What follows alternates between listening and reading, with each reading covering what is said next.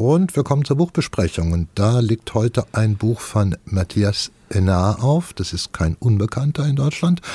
Die Romane des 1972 in Niort in Frankreich geborenen Schriftstellers, sie werden zuverlässig ins Deutsche übersetzt. Zudem hat Enar auch schon den Prix Goncourt bekommen, den renommiertesten französischen Literaturpreis.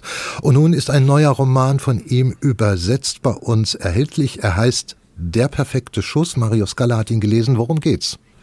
Es geht um den Krieg. Das ist ein Roman über einen Scharfschützen, der vom perfekten Schuss fantasiert. In Frankreich bereits 2003 rausgekommen. Also das ist Enars erster Roman. Er hat sich mehrfach mit dem Thema Krieg befasst und äh, hier eine Grundsituation dann auch gewählt. Wie kommt Gewalt in die Welt? Warum bleibt sie da? Und vor allen Dingen, was macht sie mit den Menschen, wenn sie einmal da ist?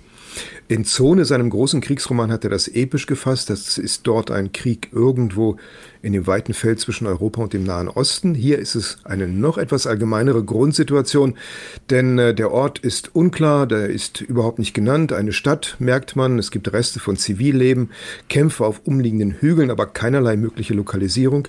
Einige Kritiker meinten, es müsste sich um den Bürgerkrieg im Libanon handeln, in den 80er und 90er Jahren.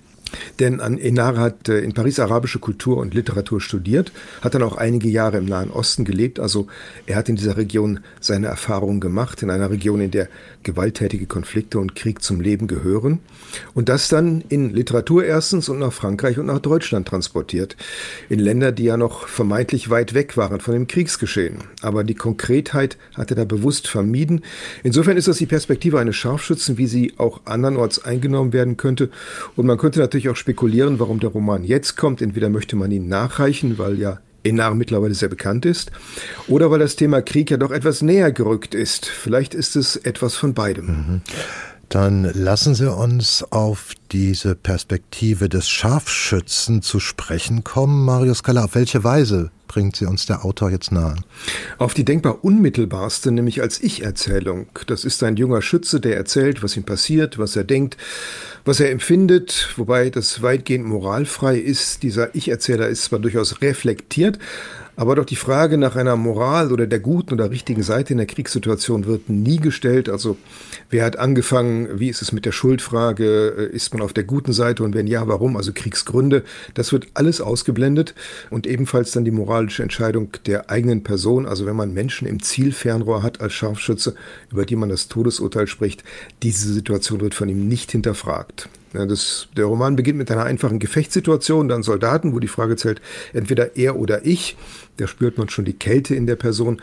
Und da wird beschrieben, wie sich diese Kriegssituation auf die, ausdehnt auf sein privates Leben.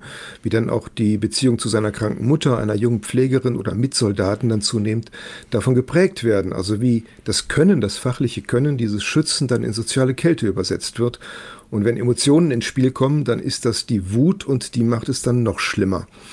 Dieser Scharfschütze ist bewährt, er ist zuverlässig, er genießt die Anerkennung, die er bekommt, aber das ist die Anerkennung derer, die dann Angst vor ihm haben und das ist dann für ihn durchaus eine Gratifikation.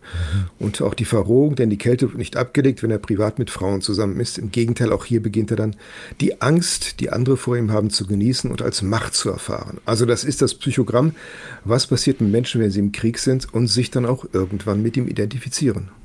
Also soweit die Inneneinblicke in die Psyche, aber ein Kriegsroman, der will doch eigentlich immer etwas, also entweder realistisch die Wirklichkeit des Krieges darstellen oder eben halt eine kritische externe Position einnehmen. Wie ordnet sich dieser Roman in dieser Spannbreite ein? Also Kriegsrealismus ist schon auch dabei. Also manches ist mit sehr detailliertem Blick erzählt. Und äh, Enar hat auch mal in einem Interview berichtet, dass er Interviews mit Soldaten geführt hat, ausführlich. Soldaten, die im Algerienkrieg oder im Libanon gekämpft haben. Also er kennt die Situation und auch die Situation eines Scharfschützen.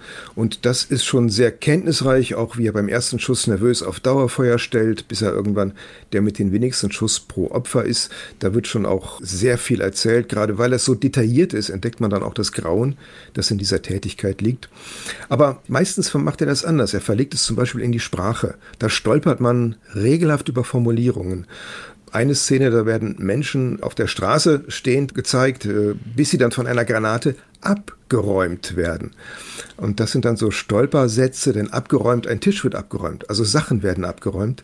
Und da denkt man zunächst, da wird ein ziviles, harmloses Wort ins Militärische transportiert, aber eigentlich liegt das Grausame woanders, denn aus Sicht der Granate ist es ja egal, ob das, was zerfetzt in den Straßen liegt, vorher lebendig oder tot war. Aus der Sicht der Granate ist dieses Wort ja wirklich buchstäblich zu nehmen und nicht metaphorisch. Also da wird so diese kalte Kriegslogik durch so sprachliche Stolpereffekte herausgestellt. Und ich glaube, es ist auch kein Zufall, dass er die Figur des Scharfschützen gewählt hat. Denn diese Figur wird ja gerne mal heroisiert. Prominent hat das zum Beispiel mal Clint Eastwood gemacht in seinem Film American Sniper. Da wurde dann gesagt, äh, der erfolgreichste amerikanische Scharfschütze aller Zeiten, 160 Tötungen, wird da werbend für diesen Film herausgestellt. Und sowas fehlt hier völlig. Also man denkt eher, was für eine Kriegs- und Waffenkultur mhm. muss das sein, die solche Helden nötig hat. Das mhm. ist überhaupt nicht heroisch hier, sondern einfach das Psychogramm eines Soziopathen. Okay, dann atme ich mal auf, weil zwischendrin dachte ich, kriegt man da selber Zweifel gegenüber dem Autor, aber die räumen Sie jetzt gerade weg, Mario Scala. Und es gibt ja die Meinung, jeder Kriegsroman ist im Grunde ein Antikriegsroman. Wenn ich das richtig verstehe, dann liefert der Roman von Matthias Enna gute Gründe für diese Position. Die liefert er und das macht er auch sehr klug. Also man kann diesen Roman nicht affirmativ lesen. Also die Professionalität oder Könnerschaft in diesem Gewerbe anerkennen, das geht nicht. Das ist ein vom ersten bis letzten Satz grundziviles Buch. Wobei er sich schon sehr genau auf das Thema einlässt. Also er schreibt nicht drüber hinweg. Er beschreibt schon, wie der Schütze die Situation libidinös auflädt, wie er Befriedigung durch seine Tätigkeit empfindet, weil er wissen möchte, wie geht das, dass solche Enthumanisierungen durchgehen und dann wirklich Alltag werden. Und diese externe Perspektive baut er sehr geschickt ein in diese Ich-Erzählung.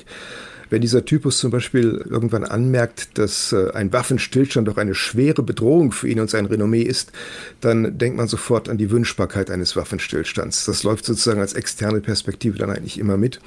Insofern ist das sehr geschickt, also dass dann auch äh, man eigentlich denken musste, die Kriegslogik an sich ist das Problem und mit diesem Roman kann man dieses Problem von der Ferne dann bereits erkennen und vermeiden.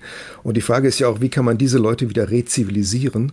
Denn es gibt ja auch eine Kriegsheimkehrerliteratur in Deutschland nach dem Ersten, den Zweiten Weltkrieg und äh, in vielen anderen Ländern ebenfalls, die genau diese Frage stellt. Insofern ist das ein sehr ziviler, sehr kluger Roman und auch eine gute Idee, mit dieser Übersetzung ihn noch nachzureichen. Das scheint so der Fall zu sein. 2003 geschrieben, jetzt erst übersetzt. Matthias Enna, Der perfekte Schuss.